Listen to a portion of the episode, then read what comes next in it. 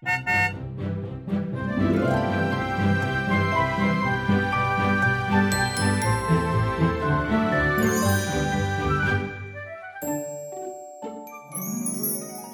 迎搭乘 JK 的圣心灵游园车，Life is fantastic。我是 Kevin，我是 Jerome。大家好，我们今天再次回到人类图电影院。所以上一集我们有说过，就是这一次我们就会介绍一个 Jerome 很喜欢的电影《About Time》，真爱每一天。对，所以你一开始为什么这么喜欢这一个电影呢？这部电影，我觉得它，因为当然其实有很多因素啦，因为它其实是一个英国电影嘛。然后我自己本身其实是蛮喜欢英国的。我其实忘了什么时候看到，我记得可能也是在飞机上的时候，就跟你之前讲说，你看那个五星主厨，Chef, 对，嗯、快餐车，你在那个短程飞机上面看。嗯、那我好像也是在一个飞机上面很无聊，然后我就看到了这部电影。然后我一开始会点进去看，只是因为它是一个在英国拍摄。哦，所以你对英国特别有情结哦，就是就是比较喜欢英国啊，嗯，对。然后，所以你自己有去过英国？有啊有啊，我其实这几年我都会每年大概四五月的时候都会去英国，嗯，对。然后也有朋友住在英国，对。当然我更小的时候，我是二十四岁的时候，我就第一次去英国玩，对。然后那个时候我就觉得说。这个环境我不知道怎么说诶，人生有的时候是不是就是你会对某些地方，就是你会觉得磁场跟你比较合，有一种 deja vu 的感觉，对对，对对对，就好像你去过或者是在这里生活过的，你会觉得有一种熟悉感。啊、对，当然其实每个人对每个国家的那一种，我我讲的那种磁场感或熟悉感，其实也都是非常个人性的啦。嗯、因为可能我自己在英国旅游跟居住的一些经验是，我觉得那边的人很 nice。可是有些人的经验可能是刚好相反，他可能有被歧视啊，或者是就觉得怎么样不友善的被对待啊。我对英国的印象是因为我在小时候我有去过一次，嗯，但是当时真的很小了，可能大概八九岁的时间，跟我家庭一起去，然后当时没有很多的认识，然后。你也知道，香港本身就是英国的一个殖民地嘛，对，所以其实我对英国文化还是有多多少少的一些认识，但是不算很深厚。但是对我来说，我对英国就没有太大的感觉，因为对我来说，嗯、当时读书的时候，我也有想过要去英国读书还是去美国，但是最后我挑了美国，嗯，因为我还是觉得英国的文化里面好像有一种的太多的礼貌吧。就是他好像非常要的，你有很多的，就他们叫绅士的 gentleman 的一些做法要做。然后对我来说，我就是好像比较喜欢美国的那种大拉拉的一种自由，或者是一种放任一点的性格吧。嗯、对啊，因为其实英国它就是什么都是 manners，manners，对，对对对，很注重所谓的礼貌。所以如果这个时候，当然又带到另外一部电影，就是我也很喜欢另外一部英国电影，叫做 Kingsman。金牌特务哦，对，金牌特务这部电影其实真的也是很好看。但我们今天要讲的是《真爱每一天》。英国的电影或者是剧，我只喜欢 Mr. Bean 哦，豆豆先生。哎，那个反而是我，你知道吗？其实我觉得英国人的幽默有些我真的无法理解。是啦，像 Mr. Bean 那个，我真的我比较不太懂。嗯，对。但是我为什么会觉得说英国其实给我一种熟悉感呢？是我觉得英国人跟台湾人其实有点像。因为你仔细去想想看，其实台湾人也很注重礼貌，也是、哦，也很会就是人与人之间的那种比较含蓄的一种表达，或者是比较婉转的一些表达。其实好像跟日本也有一点像哦。对，哎，所以你看这三个都是岛国，哎，对，会不会是岛国的人都会有这样的特性吗？这个当然是我们自己这样推测了。嗯，这个也可能是因为对我来说，我觉得可能美国跟香港他的性格会比较相近。某一个面向来说，可能对，就是一个他移民的部分也比较多。当然，台湾我觉得移民的文化也比较重了，但是他可能跟日本真的是其中在文化下面有很大程度上很长时间的一个交流吧。对，所以我就刚才一开始是讲到说，为什么我会喜欢《About Time》这部电影嘛？其实就是因为它是在英国拍摄，然后我就很喜欢听英国腔啊，虽然我自己说不出来哦，因为我们台湾长大，其实就是很严重的北美腔。其实我更混乱，因为我们学的时候好像学英国腔，但是有时候你看电影也是听美国，然后我后面读大学的时候，念大学的时候。也是美国，所以有一些字，他们的串法，它其实也是英国跟美国。我现在很混乱，真的。对，可是那字的拼法呢？就好像 color，对，一个是 C O L O R，一个是 C O L O U R。对，其实两个，一个是英国，一个是美国，但是其实我都很混乱，不知道是那个是。那一开始你们在香港学的时候是学英式的的英文吗？应该是英系的体系，但是你常常会看到美式，嗯、所以你知道香港的文化就是两个你都要知道。对，因为其实像那个拼音，英式的拼音跟美式的拼音真的就很不一样。像 center 嘛，啊、哦、，center 就是中心，它是 C E N T R E。对对对对对，所以这个其实都是两个不同的。就英美之间的那种差别，但我自己反而是喜欢这种，就是人与人之间有一点礼貌，嗯、然后有一点客套，然后有一点说话不要说的这么直白，有一种品味。哎，这个我也不知道是不是品味，可是就是一种 civilization。哦、看来我是比较喜欢那一些没有太 civilized。因为你就是喜欢看 Vikings 的人。对对对，就是非常不 civilized 的那些不洗澡的人。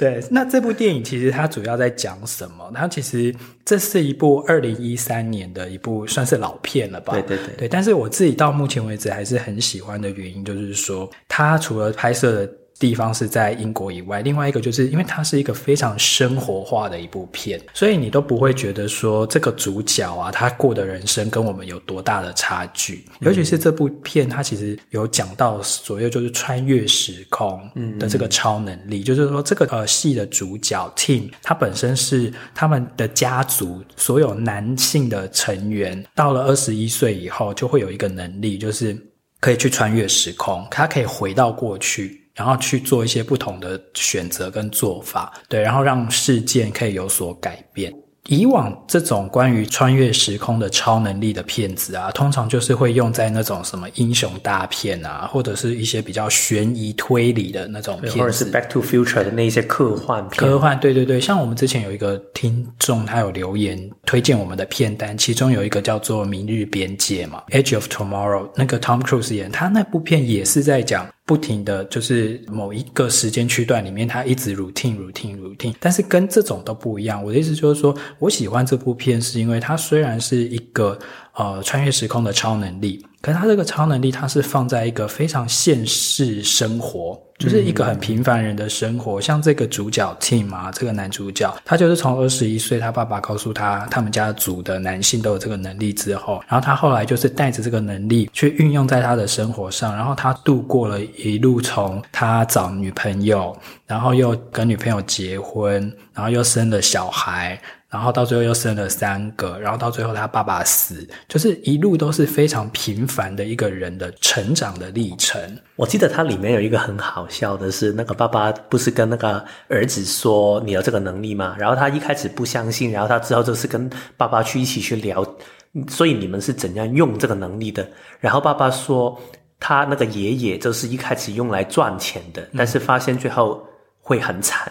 然后爸爸他自己是不停的翻看书本，对。然后儿子最后他说：“那我还是去把妹好了。”对对对。所以好像听起来都是一个非常，如果你幻想平常回到过去，你一定是改变命运，然后去救人类啊，什么就英雄片啊。但是他们都是看书，然后也是去把妹，对，可能赚钱，这、就是非常英国的一种，就是你好像有一点的味道，有一点道理，但是它就是淡淡。然的去透露出来，对，其实它就是一个很生活日常的一个片子。虽然这个主角他被赋予了一个这个穿越时空的能力，但是其实这部电影它呃用这样的一个超能力，到最后你会发现说，其实这个 team 啊，他后来是他从此再也不用这个能力了。嗯。所以为什么呢？这个就是他在人生中他自己累积了一些对人生的体验。所以我觉得这部片的片名啊，虽然叫做 About Time。关于时间，但其实我觉得它是 about life，它其实是给你一个就是看待呃生命的一个观点或者是一个角度。对，嗯、那我先来介绍一下这部电影，因为刚才有讲了大致的剧情了嘛。那我先来讲一下说这部片很特别的是这个导演，嗯，嗯，这个导演他本身其实是很有来头的哦，他其实是在英国就是专门做这种算是爱情片或者是喜剧片的一个金牌编剧。他叫做 Richard Curtis，嗯，那这个 Richard Curtis 他有哪些过去一些很厉害的片呢？譬如说有一部片叫《新娘百分百》，Notting Hill，哦，对，他是那个茱莉亚·罗伯兹跟那个休格兰，哦，很久很有名的，很有名。然后再来一个是 B.J. 单身日记，Bridget Jones's Diary。好，然后这两部大片以外，就是你讲的豆豆先生。哦，也是他的，也是他做那个编剧，哦，所以其实他在英国是有点像是一个家喻户晓的一个编剧。嗯，但是这部片呢，他除了编剧以外，他还担任了导演。嗯，《真爱每一天》为什么呢？为什么他执意要创作这个《真爱每一天》呢？是因为这个 Richard Curtis 就是这个导演啊，他自己在人生中，他有经历两个很大的挫败。都是跟生命有关的哦。第一个是他自己的姐姐，他自己的姐姐是一个牙医师，但是他常年呢都被忧郁症给困扰。然后后来经过了二十五年之后，他这个姐姐后来是自杀的。对，所以他就这个导演知道的时候，他觉得非常非常的不能接受。然后他甚至会觉得说，就是说如果我可以回到过去的话。我是不是可以做些什么，就为我姐姐后来不要自杀这件事情，可不可以做些什么去扭转这个事件？嗯，所以他才在想出了一个，我、哦、用一个就是回到过去的这个超能力的设定，嗯，以及除了他这个编剧的姐姐以外，还有再就是他自己的女儿，就是这个金牌导演他的女儿，也是因为就是脊椎受伤了之后，他女儿去做脊椎的手术，结果手术失败。然后导致说他的那个女儿啊，长期也有这个忧郁症的问题，所以难怪他拍出来的时候，那个电影他好像有一种情感在。对，就是很用一个喜剧或者是爱情剧的包装，可是其实他在聊的是一个很深层的面对生命跟面对人生的一个态度。他要表达自己的对于这个情况的遗憾，或者是希望自己有这个能力可以改变一切。对，就是他希望说，如果我可以回到过去去做些什么的话，事情会不会比较好？嗯，就是会有一种这种。比较深的这种情感在里面。你曾经幻想过自己有这样的一种能力吗？在你的生活里面？我觉得我好像比较不会。如果想要有超能力的话，我好像比较不是走那种要去穿越时空。所以你是想要 Marvel 的那一种？没有，我就是想要隐形啊。哦，哇，对，就是很二爻，就是很想要躲起来，让人家都看不见你这样。嗯，对。那你呢？其实我有时候也会想到，就是如果我会不会有一些时刻，因为尤其是看完这个电影，或者是我看任何的这一些回到过去的电影，我都会去想，对我来说，我会有一些时刻我很想回去嘛，无论是回去改变也好，或者是回去重新体验也好，但是我好像不停的在想的时候，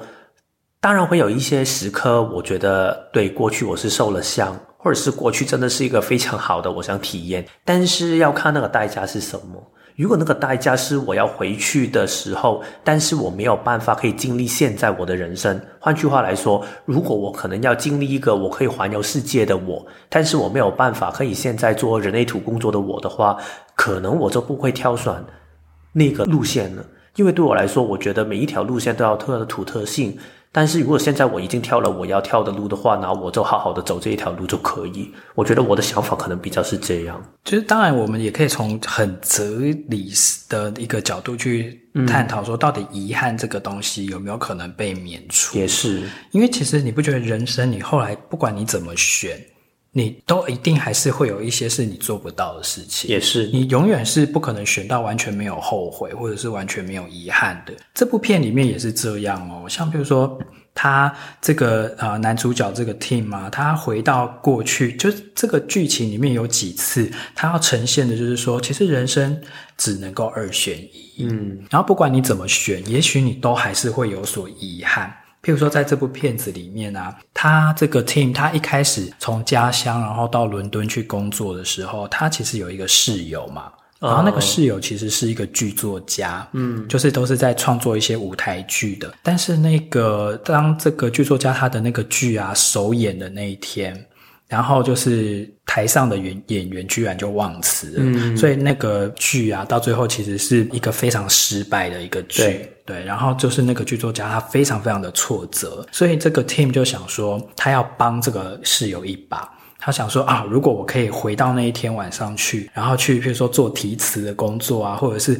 我可以做些什么让这件事情不会发生，然后让它变成一个很成功的演出，很完美的演出。嗯、结果他的确回去啦，然后他就做了那件事情之后，他就发觉说，为什么人生只能二选一？因为你有得必有失。因为当你去帮了你的这个室友，但是同时间你失去的就是你就没有去认识你的他后来的太太，他那个时候的一个女朋友的机会。因为认识女朋友的那一天的晚上，刚好跟室友的表演就是舞台剧演出是同一个晚上，对，他只能够选一个地方去帮，所以他如果选了去看戏的话，他就不可能去认识他的那个女朋友了。好，这是其中一个二选一哦。那另外一还有故事中还有另外一个二选一，就是后来这个 Tim 嘛，他的妹妹有一次就是发生了一个严重的车祸嘛，然后他妹妹发生严重车祸的原因，就是因为他。妹妹其实长期都是跟一个渣男在一起，嗯，然后他们就会常常发生争吵。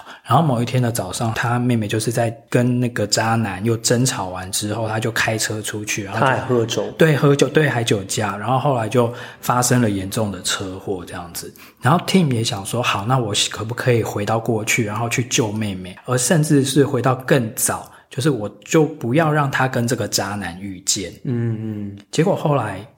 发生的是，他回到过去之后去修正这些，让他妹妹跟那个渣男就是不要在一起。但是后来回到现实的这个时间点之后啊，那个 Tim 他的小孩就变成了另外一个人。嗯，这个其实有看这部戏，大概就会知道说，因为这个是一个时间轴的概念了，就是说，如果你回到太久之前，尤其是后来这个 Tim 的爸爸有跟他讲说，如果你家里已经有新生儿的话，从这个小孩出生的这一刻起。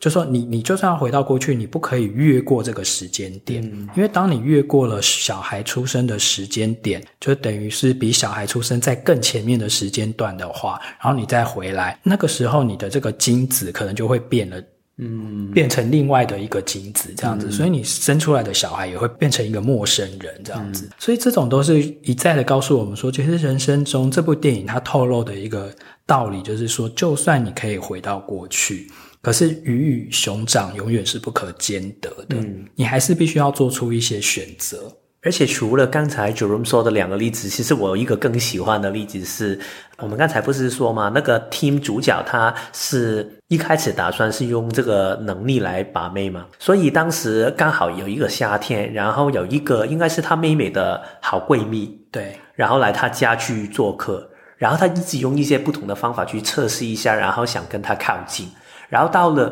那个女生要走的前一天晚上，然后他就跑到他的那个房间里面去跟她告白。嗯，然后跟她告白的时候，然后那个女生说了一句话，她说：“嗯，我觉得你你这样太迟了，你最后一晚才来，太没有诚意了。对，你应该早一点，然后我们就可以有一个很开心的暑假。嗯”然后那个主角就不停在想，所以早一点就可以吗？然后那个女生说：“对，早一点。”比较好，所以他就立刻用他的那个能力回到过去，很早的一天，然后跟他那个女生去告白。然后那个女生这一次听到，当然那个女生已经是之前那个时间是另外一个可以说平衡时空的她了。然后他那个女生听到之后，她说：“哦，我觉得很惊讶哦，但是我觉得现在这样不好玩，你要不你就等到最后一晚才跟我告白，你不觉得这样比较刺激一点吗？”然后那个男生那个主角就觉得啊。你确定是最后一晚吗？然后那女生说：“对啊，就是最后一晚。”所以这个我觉得是一个真的很英国的幽默，但是它是道出了一个道理，就是其实有一些时候不是你去回到过去，或者是你重新选择这个东西就是你的。其实有一些事情就是它本身它的主轴就是这样去进行。无论你是最后一天跟他告白，或者是你早一点跟他告白，其实他可能都没有打算喜欢你。我觉得这个是一个很有趣的概念，然后如果去延伸到我们常常说的人类图的概念也是这样，就是我们常常说回到内在权威跟策略嘛，所以这个部分我们也会下很多的决定，但是是不是代表我们下的决定一定可以改变很多周边的事情？是不是我们下了一个决定之后，所有东西都好像我们想象中这样发生？其实也不一定的，其实我们要做的不一定是改变这个世界。其他的东西怎样去运行，但是比较是我们可以改变我们自己的心态，怎样去处理这一些事情。我觉得这个也是一个电影里面带出的一个讯息吧。对，所以你刚才讲的那个，就是他们那个夏天呐、就是年纪轻轻的时候那个夏天，他认识的那个他喜欢的那个女生，然后后来就不管是在最后一天问，他也被打枪，或者是回到更早之前去问，然后也被打枪，所以后来他就在片中他就有讲说，哦，穿越时空的第一课啊，其实他学到的就是一个会爱你的人就是会爱你，嗯嗯，对，然后你就算再怎么样穿越时空，其实你不可能去改变让一个不爱你的人爱你，嗯。对，所以这部片其实就是它虽然是用一种超能力者的一个设定啊，但是它其实就是过非常凡人的生活，它也没有什么悬疑性，也没有什么需要烧脑的地方。然后这也是我比较喜欢的一种一种片型啊。嗯，对。那我自己看完之后，我还有另外一个体会，就是说，虽然我们常常看这种穿越时空的设定啊，我们都会去想说，像比如说你刚才问的说啊，要是我可以穿越时空的话，嗯、我会想要回到什么时间点？或是我会想要做一些什么不一样的事，我觉得这其实都是非常好的一个讨论。但是实际上，人生就是无法重来的。嗯嗯。所以其实我觉得这部片呢，啊，更多的是让我们去醒思说，因为人生是无法重来的，所以你永远只能够在你现在的这个时空点上面去思考事情。那过去的事情就是已经过去了，那遗憾的或者是没做到的。或者是做不好的那个，其实你就必须要去放掉它，因为你永远要从现在此刻，好，譬如说，假设你很想要、很期待的某一种生活，或很期待的某一个东西，目前如果看来就是得不到了，那你只好从现在开始，你要很务实的去想说，那你的 option B 是什么？你的 B 选项是什么？或是从现在开始，次佳的选项是什么东西？你可能就要赶快做一个取舍。嗯，因为坦白说，好像我们刚才主任举的两个例子，跟我举的那个例子是，你看完 option A 跟 option B 之后，你觉得那个比较好，但是在人生里面，你根本没有可能性可以同时看到两个选择之后再做选择。嗯，其实你没有这个能力跟这个技巧。对，而且人生往往啊，我们会面临到的一个状况就是说，你想要的东西。真的就是不见得能得得到嘛？嗯，那如果你就是得不到的话，那没有关系，你还是可以有次佳的选项，或者是你要另起炉灶，或者是另外去想一个其他的方式。就是说，时间轴它不会因为你而停止不动，嗯，时间它还依然会一直往前走。那你只能够带着这个遗憾。好，继续的往前走。那在这个带着遗憾往前走的过程中，其实人呢、啊，必须要过的情绪的关卡，就是你要能够跟自己的无力感，还有甚至是跟自己的挫折感，嗯、要能够共处。而且，我觉得你刚才说的无力感，或者是错觉感，或者是你觉得遗憾的这一些部分，其实你要承认或者是接受一个部分，就是这一些都是你头脑去想象出来的。因为你觉得遗憾，是因为你好像没有办法，好像如果是主角 team。他觉得我现在错过了我最爱的一个人，他可能真的是这样去想。但是谁说的？如果你只有一次的选择，你怎么可以知道原来你做了某一个选择之后，他真的会有一个你想要的结果？这个可能只是你头脑觉得你有可能可以得到的。但是你现在下了这个决定，好像没有很好的话，其实也是老套一点的去说，其实你不知道会不会后面就会有一些更好的事情会发生。所以其实想太多是，如果我做了这个就会比较好，我现在做的这个可能就不好，这一些可能只是一个你幻想出来的比较性。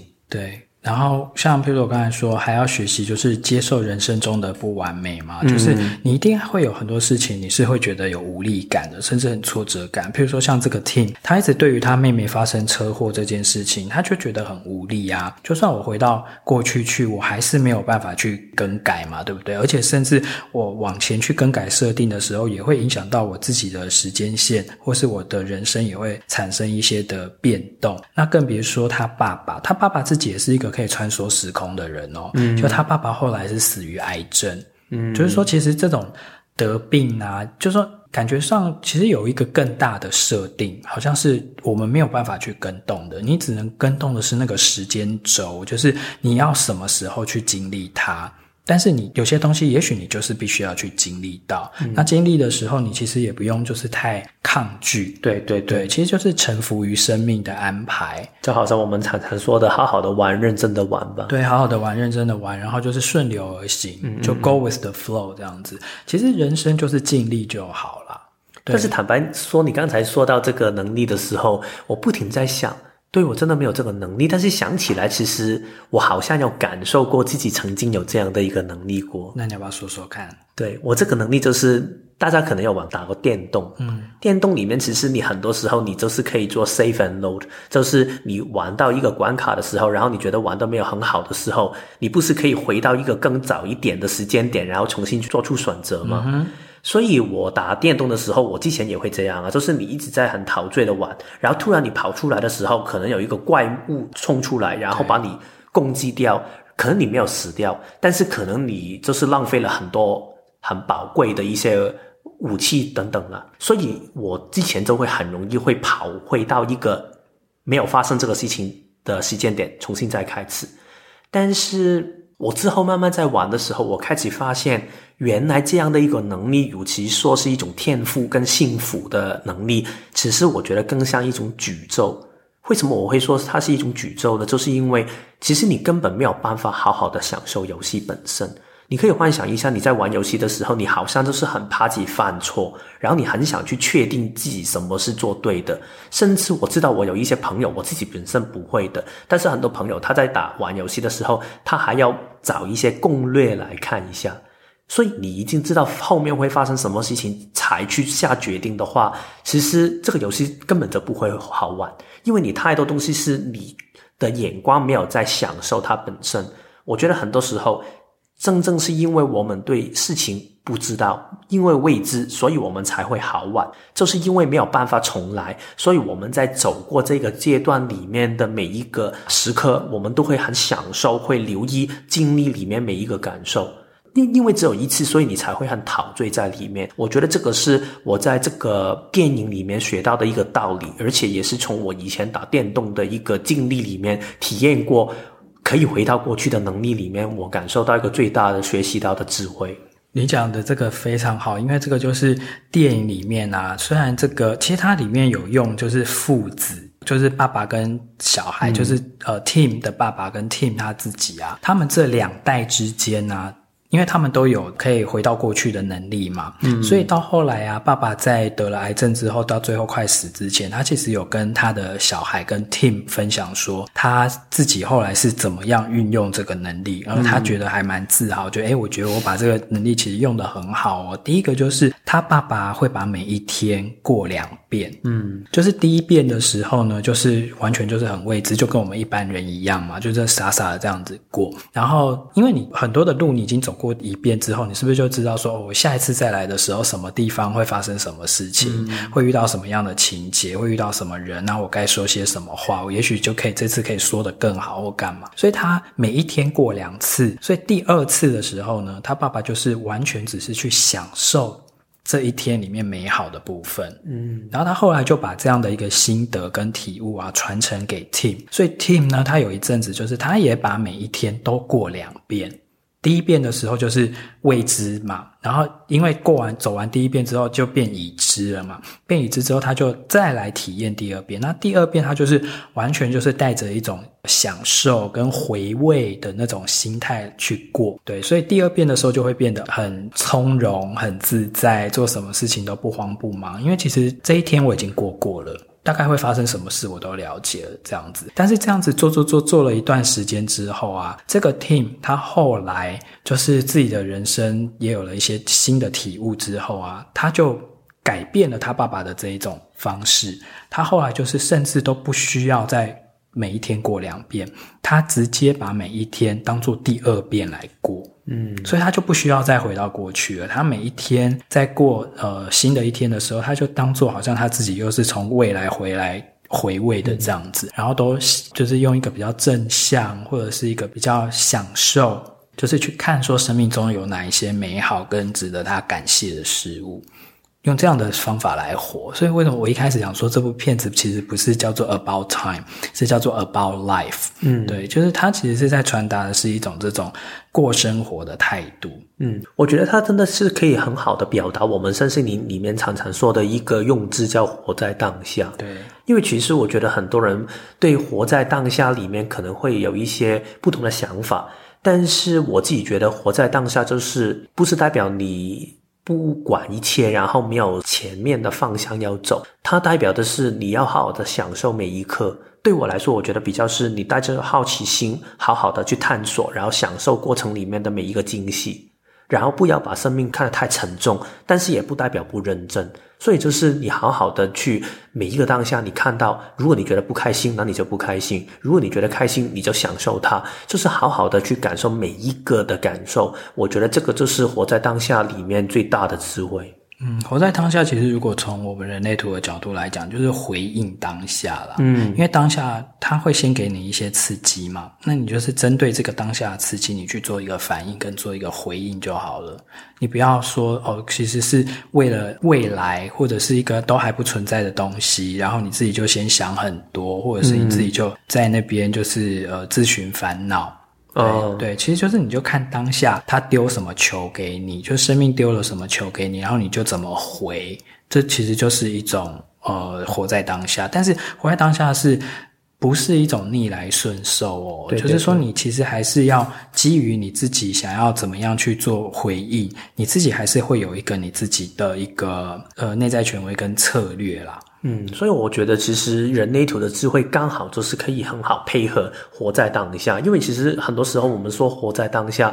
但是我还是担忧未来啊，我还是会想过去嘛，所以我怎么可以真的把我的意念放在当下？其实人类图就是透过内在权威跟策略，可以很好的表达，其实你活在当下的最好的方法就是听你的内在权威，他会告诉你这个当下你下一步可以做的决定是什么。嗯。对，而且我还是比较强调，就是 go with the flow 啊，就是就是顺流而行。就是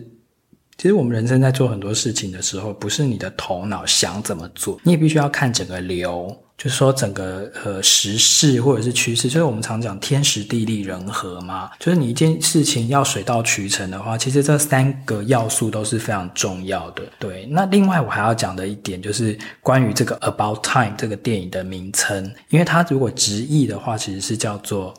关于时间。但其实，在英文里面，about time 它又有另外一个意涵，就是说，哦，是时候去做些什么了。嗯、因为哦，it's about time to do something，就是现在是该是时候做些什么了。所以这个又回应到我们刚才讲的活在当下。所以其实看完这部电影之后啊，我觉得比较可以各自去做思考，就是说，对于你现在的人生啊，对你而言。是时候该做些什么呢？就是每个人状况不同，也许现在是哦，是时候我该分手了，或是时候我该跟某个人和好了，或是时候我该开始放下心里的某个人，或者是我该去运动了，或我该开始养生了，或我该开始搬出去了，就是是时候做出一些什么改变。那做出这些改变，只是为了让你不要在更久远的将来之后，你却遗憾跟后悔说啊，我早知道我应该做某些事情，好可惜，我那个时候想做，但是没有做。对，所以为了省掉说哦，到你以后再去后悔，不如你从现在开始就 It's about time to do something。嗯，对。那最后呢是。就是这部电影的金句啊，这部电影的金句里面，其实他有讲到说，就是我们生活中的每一天呐、啊，都在一起穿越时空，然后我们能做的就是尽其所能的去珍惜这一趟不凡的人生旅程。嗯，对，所以为什么片名叫做《真爱每一天》嘛？因为其实每一天它都不会再重来了。所以每一天都是非常非常值得珍惜的，很难得的一天。然后把很多不同的这个天天天天天全部串在一起的时候，就是你自己一个人专属于你的一个不凡的人生旅程。嗯，对。你有没有其他想要补充的呢？我觉得我最后一个想补充的就是在职场上面，因为其实我做很多个案，他们都会有一些想法去想，就好像我们刚才说的 about time，或者是活在当下，大家会很容易会去想，如果在工作里面，我下一份应该要找一个什么样的工作会更好呢？然后我下一步我要怎么去下决定？我会很紧张。但是我觉得这个当然是大家都会，我当时曾经也有过这样的想法，但是通常我现在跟我的个案都会这样说，就是。只要你相信自己是有价值跟能力的话，其实你不用怕你会选择错，或者是你会错过任何的东西。因为其实你想一下，现在如果你可以好好走路的话，你走前一步；如果前面真的是有危险的话，那你就向后走一步就可以了。所以你一定不会有危险的，只要你有能力跟价值就可以。所以我觉得职场下面的决定是这样，然后在平常生活里面的都是这样。所以。整体来说，就是如果你是学会人类图的，你真的知道内在权威跟策略是什么的话，好好的练习一下，实验一下。用这个让你可以每一个当下里面可以做好你每一步的决定，然后就不要担心太多，或者是担心还是有，但是不要因为担心而影响你每一步你想走的路，然后走好好走下去，把那个注意力放在你在走的路向下面会看到什么，有什么样让你觉得不一样、觉得开心、觉得惊喜、觉得喜悦的一些风景或者是可能性，我觉得这样你的人生就会精彩很多。对，其实我们一直很提倡的就是过好每一天啦。嗯，别人先不要说什么哦，我有一个很远大的梦想，或者是我有一个什么规划，或者是怎么样。其实你只要过好你眼前的每一天，然后每一天都是抱持这样的心态往前进，其实你的生活它自然在整个。宇宙的这个铺排之下，它自己会自动的展开，所以其实也不用自己用头脑操太多的心。嗯，那我们今天的这个人类图电影院就先聊到这边，那我们下周见喽，拜拜。拜拜。